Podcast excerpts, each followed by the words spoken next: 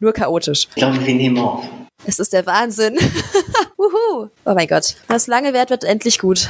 Ja, so einen Start hatte ich wirklich auch noch nie. Aber du hast ja gesagt, bei dir ist das Programm. Auf jeden Fall. Wir starten einfach, okay? Ja, bitte. Dirty Talk. Der Podcast mit den Amateuren von My Dirty Hobby.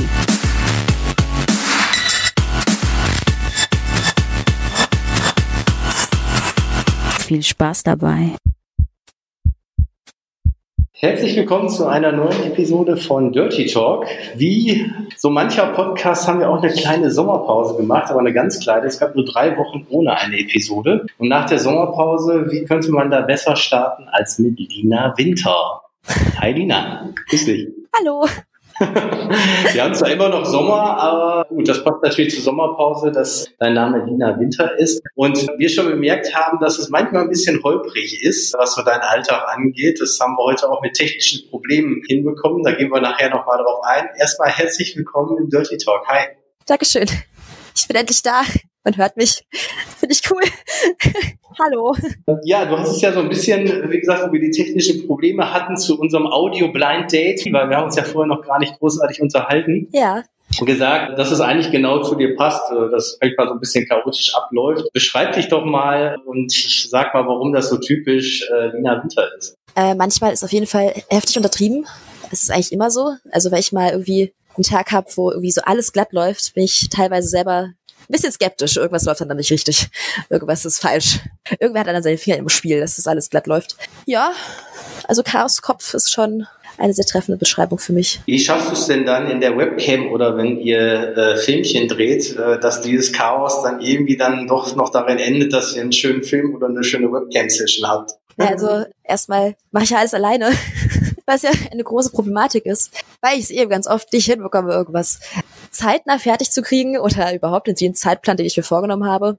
Meistens ist es so, dass ich ich möchte halt immer sonntags gern ein Video hochladen, weil auch immer danach gefragt wird, jede Woche mindestens, äh, dass ein Video von mir kommt. Und ähm, meistens ist es tatsächlich so, dass ich entweder Samstagabend oder Sonntagmorgen das Video drehe, weil ich es einfach vorher nicht geschafft habe. Und meistens ist es dann auch so, dass ich dann vor meiner Kamera sitze. Die Videos nehme ich immer mit dem Handy auf.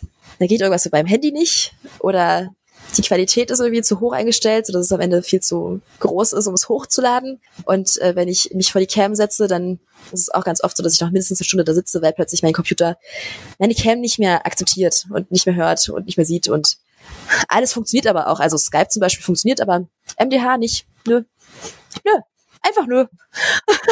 Für die Hörer, die dich aber noch nicht kennen, wie lange bist du denn schon bei My Dirty Hobby dabei? Wie alt bist du? Woher kommst du? Erzähl mal so ein bisschen. Dabei bin ich seit dem 19. Dezember letzten Jahres.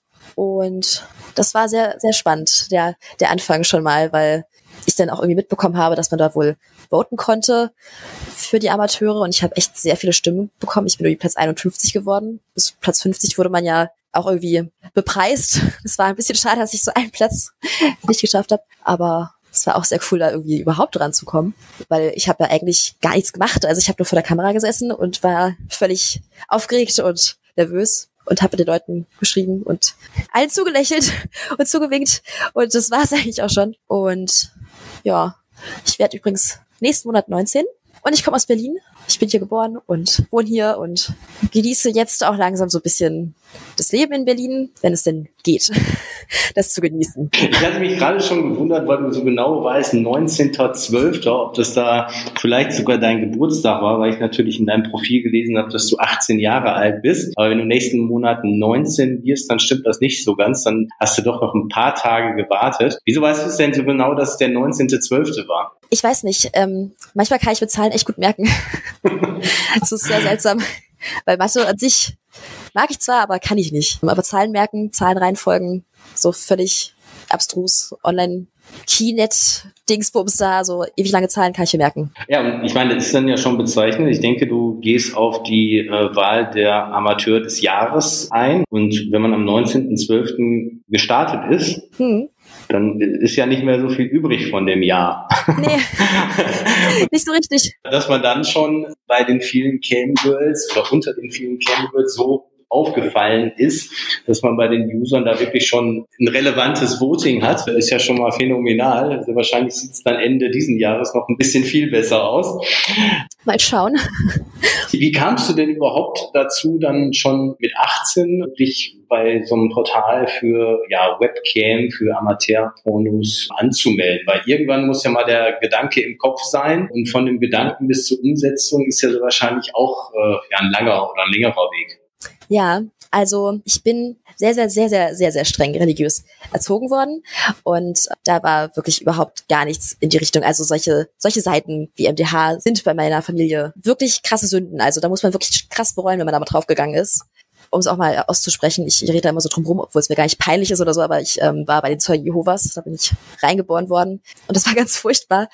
Und das Thema hat mich aber irgendwie schon immer interessiert. Also es ist wahrscheinlich auch so ein bisschen das Verbotene gewesen, was mich so gereizt hat. Und irgendwann bin ich da rausgeflogen mit knapp 17. Genau, das war auch kurz vor meinem 17. Geburtstag. Und dann hatte ich meine Ausbildung schon fast fertig und war aber auch irgendwie auf der Suche nach irgendwas Coolem, mit dem man Geld verdienen kann und irgendwas Aufregendem und habe tatsächlich irgendwann so eine Anfrage bekommen von so einem Typen, ob ich ihm ein Unterhöschen verkaufen würde und war so völlig völlig schockiert und überrascht von dieser Frage, weil ich das überhaupt nicht kannte, dass man sowas haben möchte.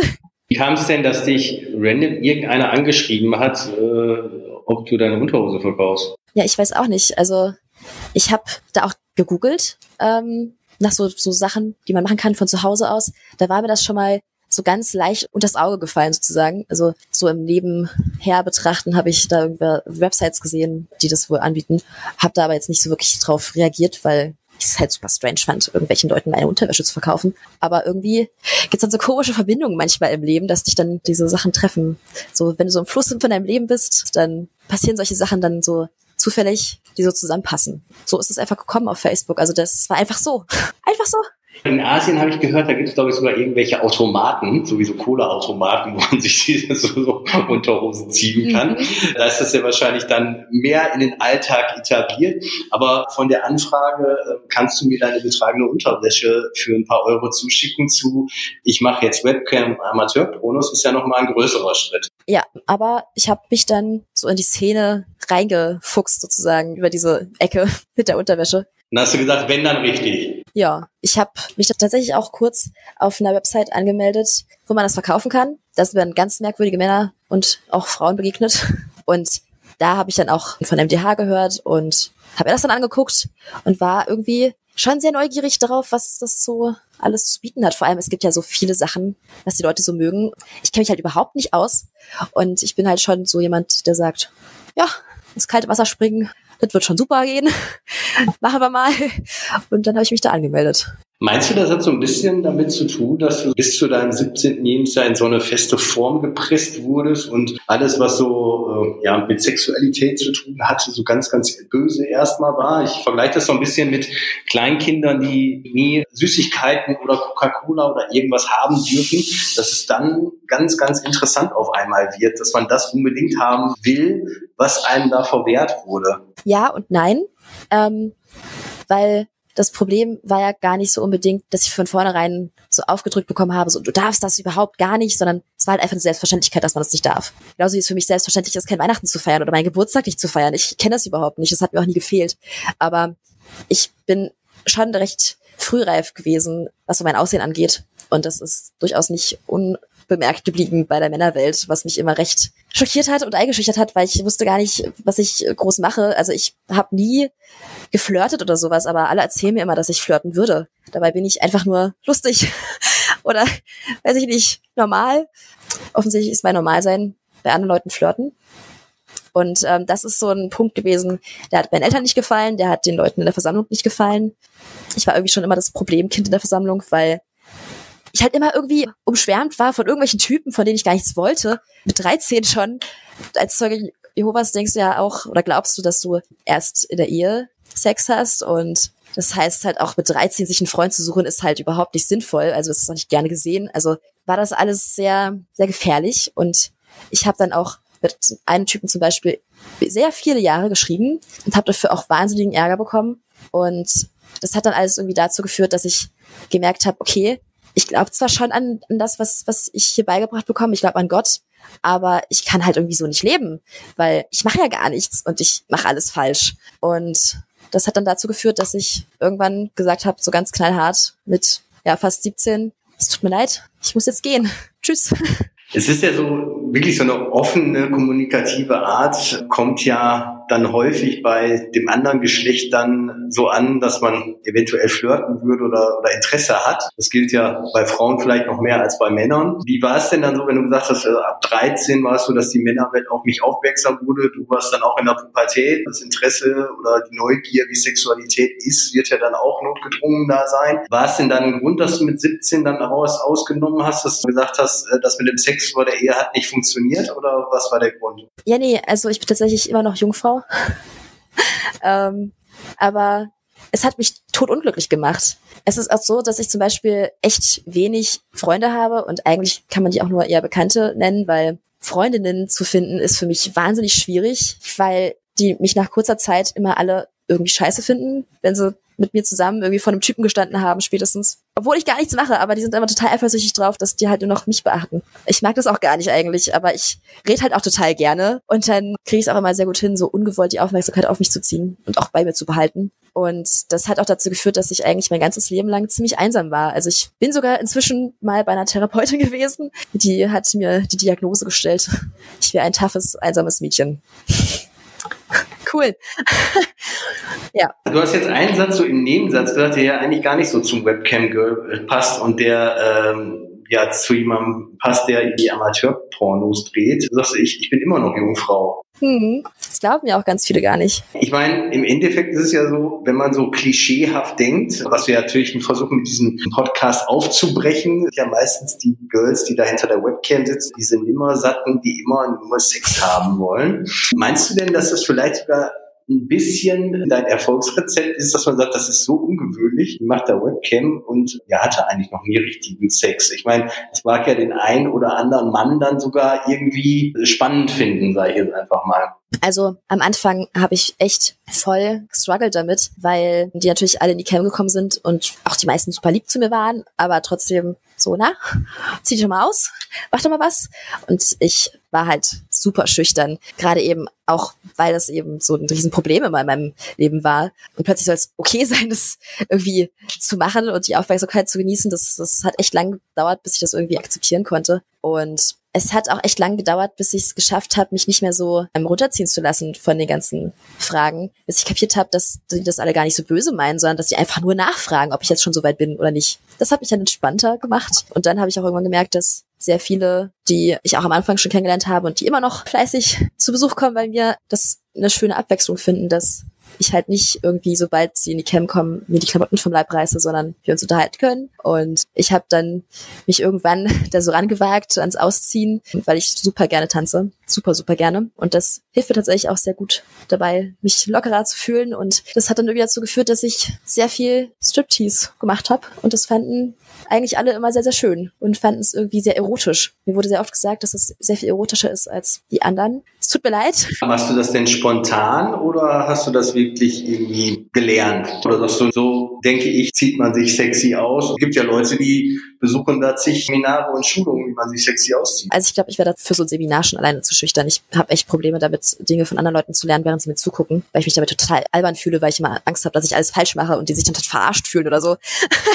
ähm, also ich habe davor vor der Webcam auch nie vor jemand anderem getanzt, weil ich das auch immer ganz furchtbar fand, wie ich mich bewege und dabei aussehe. Und habe das aber trotzdem irgendwie ausprobiert, weil ich das mal ausprobieren wollte. Das war so, das ist mir auch irgendwie peinlich, aber das ist nicht so peinlich, wie sich auszuziehen. Das mache ich jetzt einfach. Und eigentlich habe ich am Anfang nur getanzt und das Ausziehen ist dann erst dann so Stück für Stück mit hinzugekommen. Und ähm, ich habe einfach immer nur das gemacht, was ich so gerade machen wollte. Ich habe meinen Körper sich einfach so bewegen lassen, wie es sich gerade gut anfühlt zur Musik. Aber du kannst es mittlerweile genießen oder du genießt es mittlerweile. Ja, also das Tanzen macht mir sowieso total viel Spaß. Ich habe das erste Video nach dem Vorstellungsvideo ist tatsächlich ein Tanzvideo. Und nachdem ich das gemacht habe und hochgeladen habe, habe ich super viel Feedback bekommen, dass das, das total schön wäre und habe ich das weitergemacht.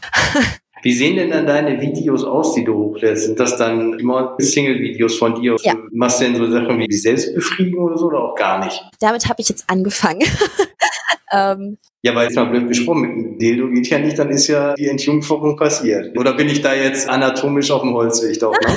nee, also ich, ich wurde ja auch von einigen ähm, schon sehr gut aufgeklärt, dass ich ja auch selber mich selber entjungfern könnte und so. Ich muss sagen, es sind immer so ein bisschen merkwürdige Fragen, weil ich ja gar nicht weiß, was ich darauf antworten soll. Ob ich mich jetzt selbst entjungfern will oder nicht. Ich weiß es nicht. Ich, ich, ich plane auch nicht. genau. Muss ich das jetzt entscheiden? ja, da gibt's jetzt noch keinen Termin für. Ähm, es tut mir leid. ja, nee, also ich habe bis jetzt eigentlich so ganz, ganz unschuldig, wie ich eben bin, einfach so ganz zaghaft angefangen und wir haben halt immer wieder irgendwelche Leute in der Cam erzählt, was ich denn so machen könnte. Aber wie gesagt, ich finde es halt super merkwürdig, wenn mir jemand zuguckt, während ich das tue, was er mir gerade beibringen will. Also habe ich dann einfach alleine ausprobiert und die Kamera dann dabei laufen lassen und dann habe ich mich da so langsam rangetastet an diesen unteren Bereich. Wahrsten Sinne des Wortes. Und habe da aber inzwischen gut geleckt und find's ganz nett.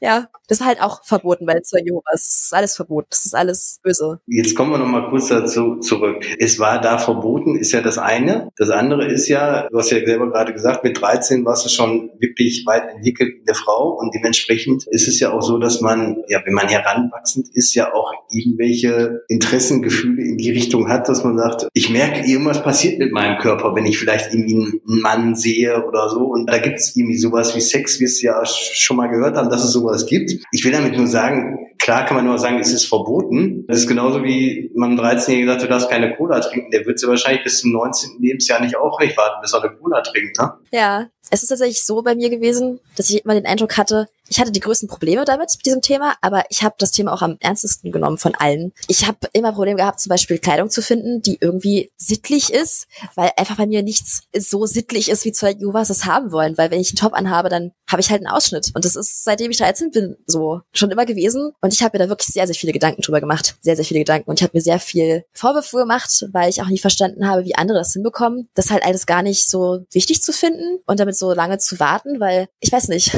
meine, ich bin keine Frau, aber hilf mir. Hast du dich da vom Kopf her so im Griff gehabt, dass du gesagt hast, nein, das gehört sich nicht, jetzt gehören die Hände wieder auf die Bettdecke? Naja, es ist ein bisschen schwierig, wenn man so eine Mutter hat, die einen sehr stark kontrolliert. Die kennt mich halt schon sehr lange und die weiß, dass ich ein bisschen anders ticke als andere offensichtlich. Und die hat dann immer sehr darauf geachtet, was so im Kinderzimmer passiert. Die hat auch mein Tagebuch gelesen, weil sie nicht wusste, ist da jetzt irgendwas vorgefallen oder nicht? Was macht die da schon wieder? Und das war dann schon durchaus ein Grund, es lieber sein zu lassen, weil weil ich kann super schlecht lügen. Und wenn ich irgendwie versucht habe, irgendwas, was mir unangenehm war, nicht zu erwähnen, hat sie es sofort gemerkt. Und deswegen musste ich mich dann irgendwie damit arrangieren, dass ich nichts Verbotenes tue, damit ich auch nicht lügen muss, damit niemand mir auf die Schliche kommt. Es war nicht immer einfach und es hat auch sehr schlecht funktioniert, aber ich hatte immer so dermaßen Ärger bekommen, dass ich das alles auch gleich wieder habe sein lassen. Und als du dann ausgezogen bist mit 17, war die Explosion umso größer, wo du es dann ausprobiert hast? Nein, weil das Problem ist tatsächlich, ich kann hier so richtig schön über, über zwei Jovas lästern, das nutze ich jetzt. Also es gibt bei den Zojovas ja ganz viel Literatur, Bücher, die die klugen Leute da schreiben und da gibt es auch Bücher für junge Leute. Das nennt sich auch junge Leute fragen sich. Gibt es auch dieses Thema so, warum darf ich ja eigentlich keinen Sex vor der Ehe haben? Ha? Und solche ganzen Sachen. Warum darf ich keine Pornos gucken? Warum darf ich mich nicht selbst befriedigen?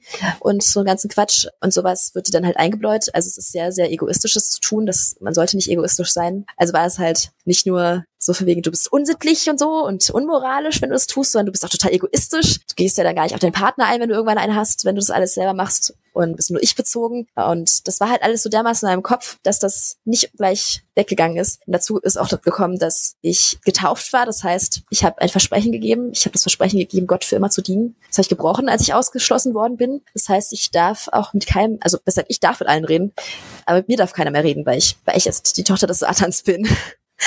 oh mein Gott. Und deswegen war ich doch durchaus erstmal sehr depressiv, als ich da dann weg war, weil ich ja davor nur Zeugen Jehovas gekannt habe und keine anderen Freunde hatte, weil mein Bewusstsein sehr kontrolliert worden ist. Ich habe mich da ein bisschen reingelesen irgendwann. Das ist offensichtlich Bewusstseinskontrolle, was da getrieben wird, dass du echt denkst, dass alle dich nicht mögen, die in der Welt leben, also die keine Zeugen Jehovas sind. Und das habe ich auch wirklich geglaubt. Also hatte ich weder außerhalb von dieser Sekte Freunde, noch nach dem Ausschluss überhaupt irgendwelche Freunde oder irgendwelche Familie oder Bekannte oder irgendwen. Ich hatte einfach gar keinen mehr. Und das ist schon ganz schön hart. Und wenn man so sein soziales Umfeld auf Null drehen muss und mit 17 neu anfangen muss, das ist schon eine harte Zeit. Du hattest angesprochen, dass du kurz davor warst, deine Ausbildung zu beenden oder hast deine Ausbildung beendet. Wie war das nochmal am Anfang? Ja, genau. Also ich bin aufs Gymnasium gegangen und hatte nach der 10. Klasse keine Lust mehr, weil ich Schule gehen echt scheiße finde. Weil wenn mich was interessiert, dann fällt mir das super leicht, aber wenn mich das nicht interessiert, dann lerne ich es auch einfach nicht. Egal, wie sehr ich mich anstrenge, es funktioniert nicht. Und dabei Zeugen Jehovas Bildung sowieso nicht so angesehen wird, weil du sollst ja Gott dienen und nicht deinem Geld oder sowas oder deiner Karriere, ähm, habe ich dann gesagt, nö, ich höre jetzt auf, mache jetzt eine Ausbildung. Ich wollte schon immer in der Bibliothek arbeiten, weil ich liebe Bücher. Ich meine, ich war halt wirklich ein sehr, sehr einsames Kind. Ich habe nur gelesen und das habe ich mir dann erfüllt, diesen Traum, und habe meine Ausbildung da gemacht in der Bibliothek und war damit auch schon fast fertig. Die habe ich dann beendet mit 18 letztes Jahr. Bin danach aber leider arbeitslos geworden, weil der Arbeitsmarkt in Berlin ist nicht so prickelnd. Jetzt bist du bei My Dirty Hobby, bist auch exklusiv. Ja, Ungewöhnlicher geht's ja schon fast gar nicht. Eine Jungfrau bei My Dirty Hobby, die exklusiv ist. Was meinst du denn, der Erfolg, dass du jetzt, sag ich mal, so kurz Zeit schon exklusiv bist, meinst du, das hat so ein bisschen damit zu tun, dass es gerade so ungewöhnlich ist, deine Vergangenheit, dass auch du noch keinen Sex hattest und trotzdem diesen Beruf ausübst? Oder was glaubst du, woran es liegt, dass du auch in der kurzen Zeit, wo du schon bei My Dirty Hobby warst, sogar in dieses Jahresranking mit aufgenommen wirst, obwohl du ja einen Monat vielleicht überhaupt dabei warst? Ähm, ich glaube, die Leute finden mich nett. Und das finde ich sehr erschreckend, weil das Einzige, was ich tue, ist ja lächeln. Also das fand ich schon erstaunlich, dass mich das anscheinend doch ein bisschen abhebt von anderen äh, Mädchen, die man so finden kann in der Cam, weil das habe ich immer wieder gehört. So, mein Gott, es ist ja voll schön, dass du mich anlächelst. Oder, ha, es ist ja voll toll, dass du allen zuwinkst, die in die Cam kommen. Es ist halt teilweise wirklich auch so gewesen, dass 20 Leute gleichzeitig da waren. Und ich habe 20 Gespräche gleichzeitig geführt und war eigentlich gefühlt nur noch am Winken, weil andere die Leute reingekommen sind und rausgekommen sind. Ich nenne meinen Camchat jetzt inzwischen auch sehr liebevoll die Drehtür, weil es die ganze Zeit was los ist. Und das finden offensichtlich alle sehr sympathisch. Und ich freue mich immer sehr, wenn ich sympathisch gefunden werde, weil es halt immer so sehr auf mein Äußeres äh, reduziert wurde, obwohl es halt schlecht war in meiner Vergangenheit, obwohl ich auch eigentlich nur nett sein wollte und eine Freundin haben wollte und es hat nicht funktioniert. Jetzt finde ich es irgendwie schön, dass ich auf MDH sympathisch gefunden werde. Ja. Im Endeffekt in einem Job oder in einer Branche, wo ja jetzt mal von oben raus betrachtet das Äußere erstmal sehr, sehr wichtig ist, ist es natürlich super, dass man sagt, hey, ich finde es einfach total sympathisch, wie du rüberkommst und deswegen bleibe ich bei dir in der Camp. Natürlich werden sie dich auch attraktiv finden, da machen wir uns nichts vor. Äh, ja. Die Kombination aus beiden wird sein. Aber wenn du sagst, da sind so 20 Leute in der Cam, wie viele davon sind denn dann so Cam-to-Cam oder machen ihre Cam auch an? Oder ist es meistens so, dass nur die dich sehen und du sprichst und sie schreiben? Ähm, ich spreche tatsächlich gar nicht weil ich habe noch kein funktionierendes Mikro für diese Cam. das ist komisch, das hat doch so gut am Anfang geklappt mit dem Mikro. ja. Woher standen die Probleme damit? Ich weiß es auch nicht. Ja, und es ist auch am Anfang viel zu aufregend für mich gewesen, zu sehen zu sein und auch noch zu hören zu sein. Und deswegen habe ich erstmal den Ton weggelassen und mich nur aufs Schreiben konzentriert. Das heißt, ich habe eigentlich nur geschrieben und gewunken und gelächelt und die Leute haben mich gesehen und die Cam selber angemacht. Ich weiß gar nicht, das sind nicht viele. Es ist jetzt aber auch nicht so, dass es wahnsinnig selten vorkommt. Ich finde es nur immer ein bisschen merkwürdig, wenn die Leute reinkommen und nicht mal irgendwie Hallo sagen oder so, sondern gleich die Cam anmachen und dann sehe ich halt gleich so ein bestimmtes Körperteil so direkt vor der Cam und bin so, hi. Mit dem man nicht zurücklächeln kann. Nee. Und ich weiß auch nie, was ich auf die Frage antworten soll, ob es mir gefällt, weil, ja, danke, dass ich dich sehe. genau. Stell mir mal den Rest vor, dann kann ich vielleicht mal irgendwann später was dazu ja. sagen. Ich glaube, die sterben nie aus, die Leute. Das sind so wie, wirst du sie wahrscheinlich auch kennen bei Social Media. Ich meine, wenn du schon ein züchtiges Mädchen warst und von irgendeinem eine Anfrage gekriegt hast wegen der Unterhose, dann wirst du sie wahrscheinlich jetzt, wo manche wissen, in welchem Job du arbeitest, auch ungefragt irgendwelche untenrum Bilder bekommen. Das kriegen ja selbst Mädels, die nicht in dem Bereich arbeiten. Ist denn Social Media was, was du auch äh, viel betreibst, so Instagram oder Facebook oder andere Social Media Kanäle? Ähm, ich versuch's. ich muss sagen, mir liegt eigentlich nur wirklich Instagram. Das mag ich sehr gerne. Twitter ist ein bisschen schwierig, weil ich habe immer das Gefühl, ich muss irgendwas total Wichtiges sagen, wenn ich da so, so kurz mich fassen soll und so. Ich kann mich nicht kurz fassen. Das habe ich bestimmt auch gar nicht gemerkt bisher. und deswegen habe ich mich da ein bisschen später erst dran getraut, aber Insta war eigentlich schon von Anfang an mit dabei. Das habe ich auch privat davor genutzt. Die beiden Sachen habe ich und ich bin froh, dass ich die beiden Sachen irgendwie fast regelmäßig schaffe. Und deswegen habe ich auch bisher noch keine anderen Social Media Dinge in Angriff genommen. Wenn es um Tanzen geht, dann wäre wahrscheinlich TikTok noch was für dich, musst du dir vielleicht mal irgendwann anschauen. Bei Instagram und bei Twitter gibt es ja immer zwei Punkte, sage ich mal. Instagram ist häufig, wenn du in der Branche arbeitest, dass du irgendwann mal gesperrt wirst. Ist dir das sowas schon mal passiert? Hm, nö, bis jetzt noch nicht. Also ich habe den jetzt auch erst so ungefähr seit Dezember. Das genaue Datum von dem Insta-Account kann ich nicht, aber Also da bist du auch brav und züchtig und dementsprechend wirst du da nicht gemeldet. Weil bei Twitter ist ja das andere Ding, da sagen viele, da gibt es für die Branche so ein bisschen den Vorteil, dass man da ein bisschen mehr zeigen darf als auf Instagram. Ein bisschen mehr ist gut. Also ich meine, wenn man halt in diese Szene kommt und da sich dann auch seine Accounts macht und so, dann, dann rutscht man also immer tiefer rein. Da kriegt man immer mehr Leute vorgeschlagen, die da so drin sind und ich muss echt sagen, Twitter gucke ich mir auf jeden Fall nicht an. Also ich, ich poste da nur Sachen, aber ich gucke mir nicht an, was in meinem Feed so los ist, weil es schockiert mich. Das sind durchaus sehr eindeutige Videos, die man da sieht. Ja, sowas kann ich noch nicht bieten. Ist, glaube ich, auch eine Netflix-Serie, wo es irgendwie darum ging, so Porno in den Kinderzimmern, dass man sagt, man muss sich eigentlich nur einen Twitter-Account machen und sagen, dass man 18 ist und kann eigentlich Pornos noch und nöcher sehen. Das ist da schon sehr extrem. Ich weiß auch gar nicht, wie die es schaffen, dass die überhaupt gar keine Probleme mit haben, weil Facebook, Instagram, alle anderen werden reglementiert und, und da darf gepostet werden. Auf Teufel komm raus. Aber wie gesagt, bei der jüngeren Zielgruppe ist ja so TikTok Tanzvideos, weil das mit Tanzen gerade gesagt hast, immer ein mhm. Thema, aber will dich da nicht überfordern fordern bei. Ach, nee, alles gut. Aber das Ding ist auch, TikTok hat mich bis jetzt noch nicht so abgeholt. Wegen diesem Zeugen Jehovas Kram musst du halt immer bescheiden sein, nett und lieb und adrett. Und da ist so ein Account, wo du dich dann selber präsentierst mit Bildern, halt auch nicht so gerne gesehen. Es ist eigentlich nichts gerne gesehen, was du irgendwie für dich selbst tust. Wie sieht's denn bei dir mit Fernsehen oder mit Streaming aus? War das früher auch gar nicht? Ist es jetzt immer noch gar nicht? Oder wie? Mm. Also ich muss sagen, ich kenne sogar eine, deren Eltern waren so krass, die hat nicht mal das Landmännchen gucken dürfen. Meine Familie ist schon sehr fernsehabhängig gewesen. Du durftest wenigstens Ostlandmännchen sehen, oder wie? Ja, tatsächlich. Ich mag das andere auch nicht. Das ist nicht schön. Ich habe es auch verdrängt, wie das andere aussah. Das Ostlandmännchen hat sich durchgesetzt, ja. Ja, tatsächlich habe ich jetzt gerade auch das Thema mit einem Kumpel von mir, eigentlich meinem einzigen Kumpel, der mir auch so ein bisschen aus der ganzen Situation geholfen hat und bei dem ich auch ein bisschen wohnen durfte, zum Glück, weil der guckt dann auch total gerne Filme und wir stellen immer wieder fest, ich kenne super viele Filme und er kennt super viele Filme, aber die überschneiden sich kaum. Ich kenne halt Filme mit Doris Day. und Frank Sinatra und 40 Wagen westwärts ziehen und so einen ganzen Quatsch. Ich habe bei meiner Oma zum Beispiel sehr gerne diese alten Western geguckt und diese alten Musical-Filme. Also die meisten Sachen sind so aus den 60er Jahren, glaube ich. Ja, ich habe aber auch moderne Sachen geguckt, aber mir gefallen die alten Sachen auch tatsächlich einfach viel besser. Ich finde heutzutage ist durchaus einiges oder sehr vieles sehr, sehr anspruchslos geworden. Das ist ein bisschen schade. Ja, da fällt mir auch noch so, denn sie wissen nicht, was sie tun mit James Dean und so weiter ein. Das wirst du dann auch kennen. Mhm. Thema anspruchslos ist vielleicht auch ganz gut. Deswegen habe ich so ein bisschen gefragt, was Fernsehen angeht. Und zwar habe ich mit Schauern festgestellt, dass es jetzt bei Sat 1 ein Format gibt. Ich meine, die werden ja immer abstruser. Gott sei Dank gucke ich kein analoges Fernsehen mehr. Ich auch nicht. Der heißt Moms Make Porn.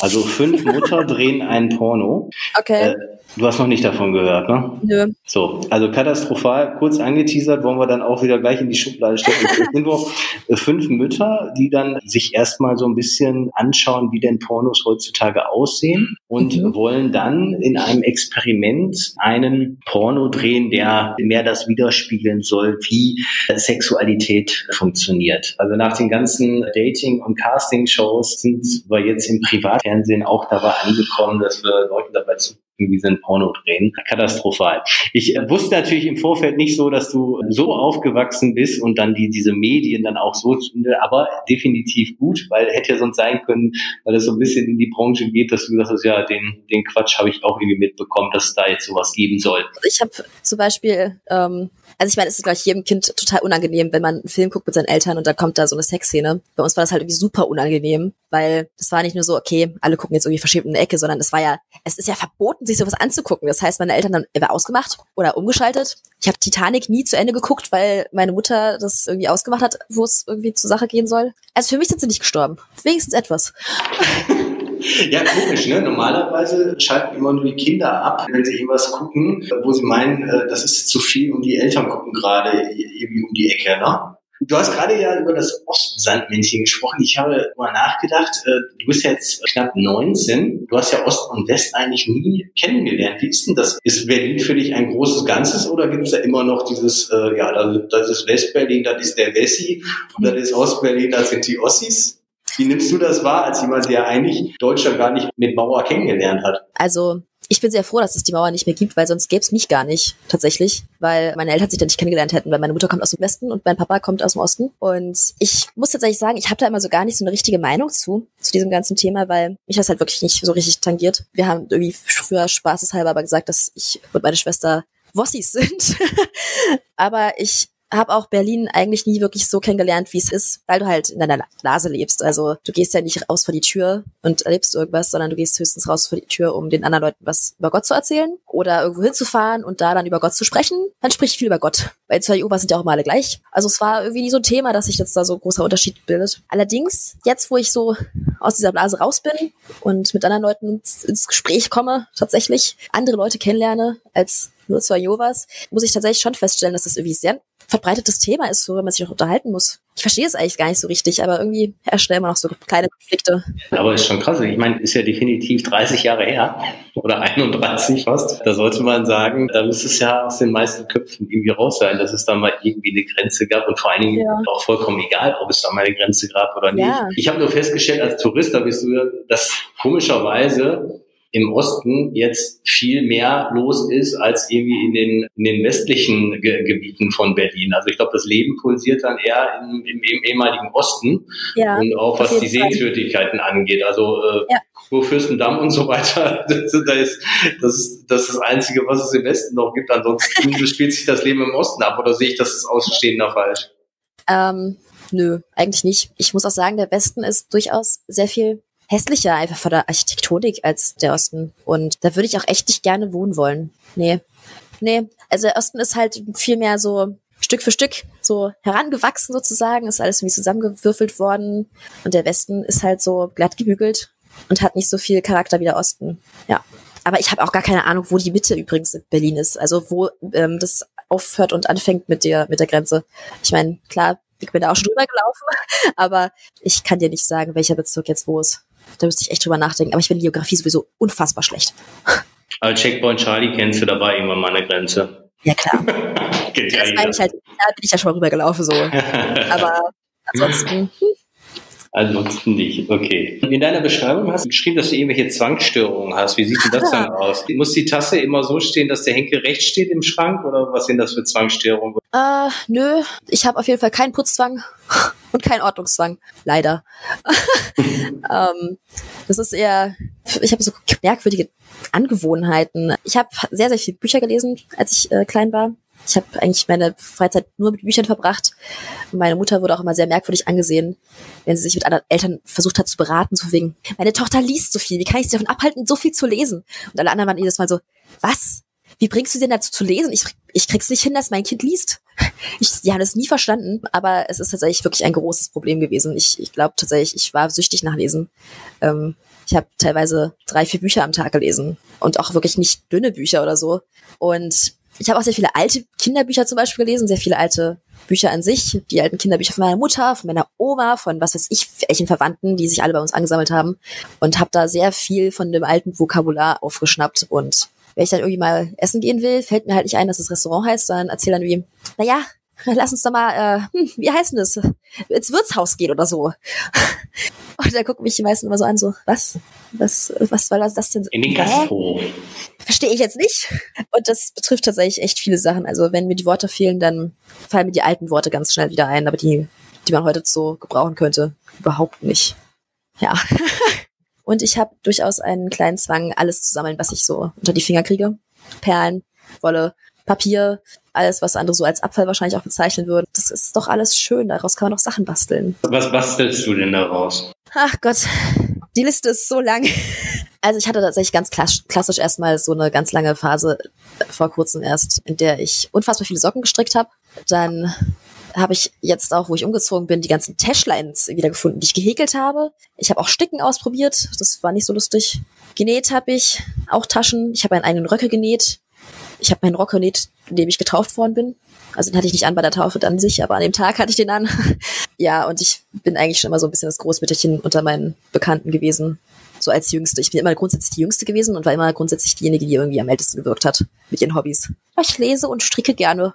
Und du so? Willst du Tee? ja. Das heißt, mit wie vielen Jahren wurdest du getauft? Also nicht klassisch, wie es bei den Christen ist, mit unter einem Jahr. Nee, nee, das, das ist ja das Problem. Warum die Zeugen, was ist auch so wichtig?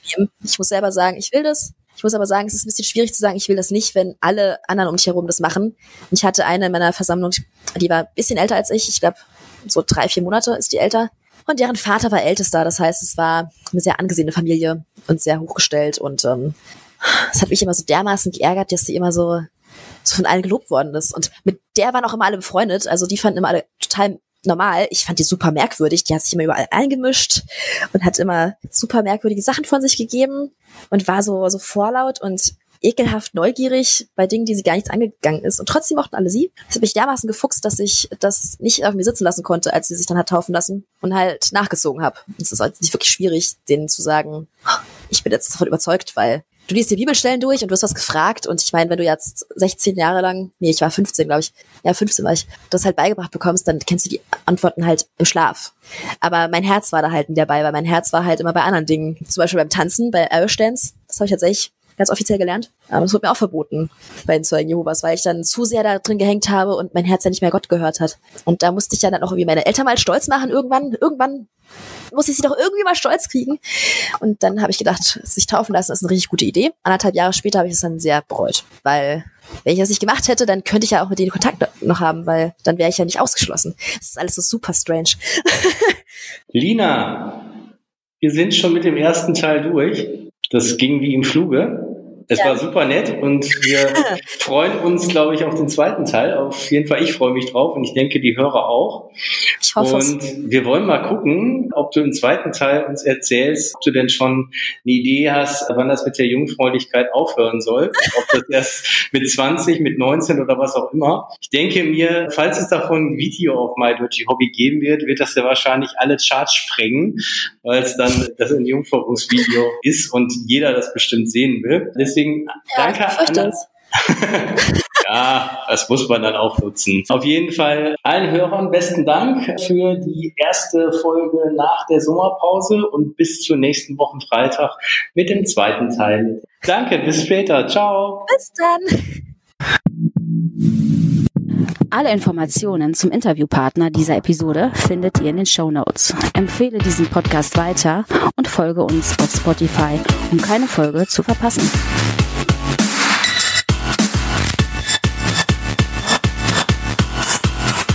Bis zum nächsten Mal.